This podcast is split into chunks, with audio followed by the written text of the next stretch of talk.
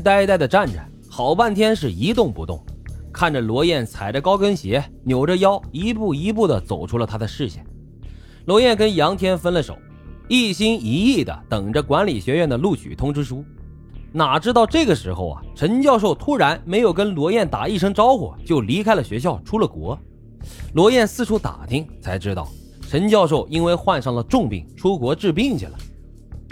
罗燕发了疯似的联系陈教授，但是他的手机打不通，微信、QQ、电邮全部都不回消息，好像完全消失了一样。时间呢过得飞快，转眼啊就到了毕业时间。管理学院的硕士生推荐名单里面根本就没有罗燕的名字，他彻底的绝望了。这时他并没有料到，他的噩梦才刚刚开始。学校突然间就爆出了大新闻，有很多女生实名举报陈教授，利用可以推荐他们去管理学院为诱饵，猥亵、强奸、玩弄了多名女生，而且还害得他们患上了性病。有个女生说呀，她跟陈教授在一起时。被陈教授用手指弄出了血，鲜血染湿了好几条毛巾啊！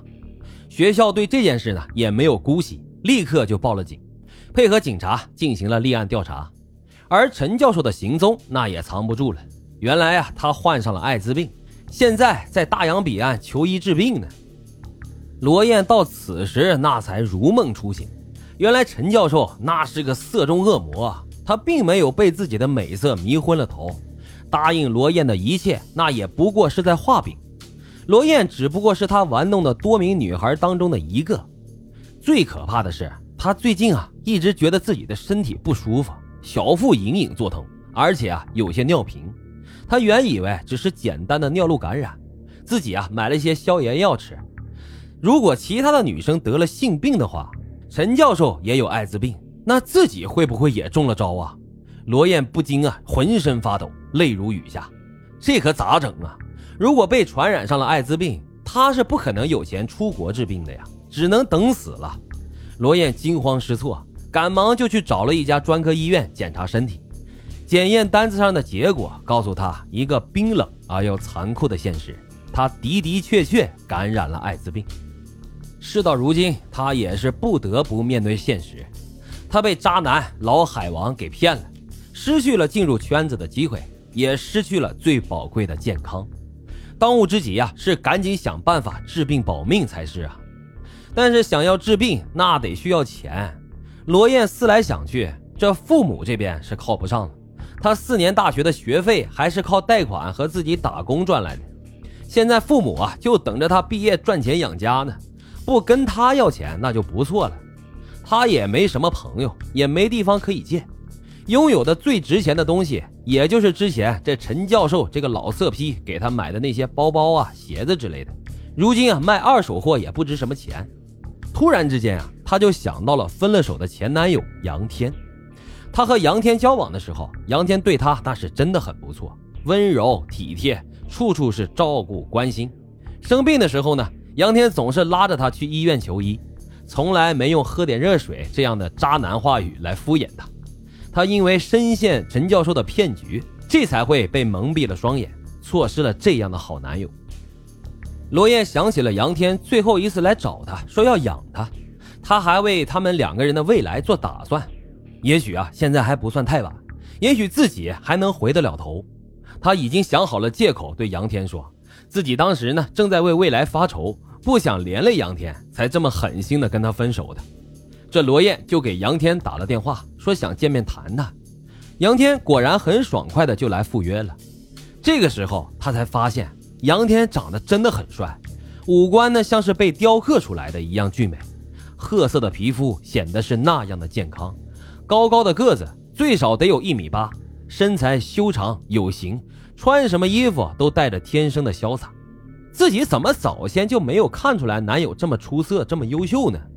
可是这个时候，杨天看他的眼神却和他之前看杨天的眼神很相似，冷淡疏离，还带着一些轻蔑，让他想要复合这样的话，怎么也是说不出口。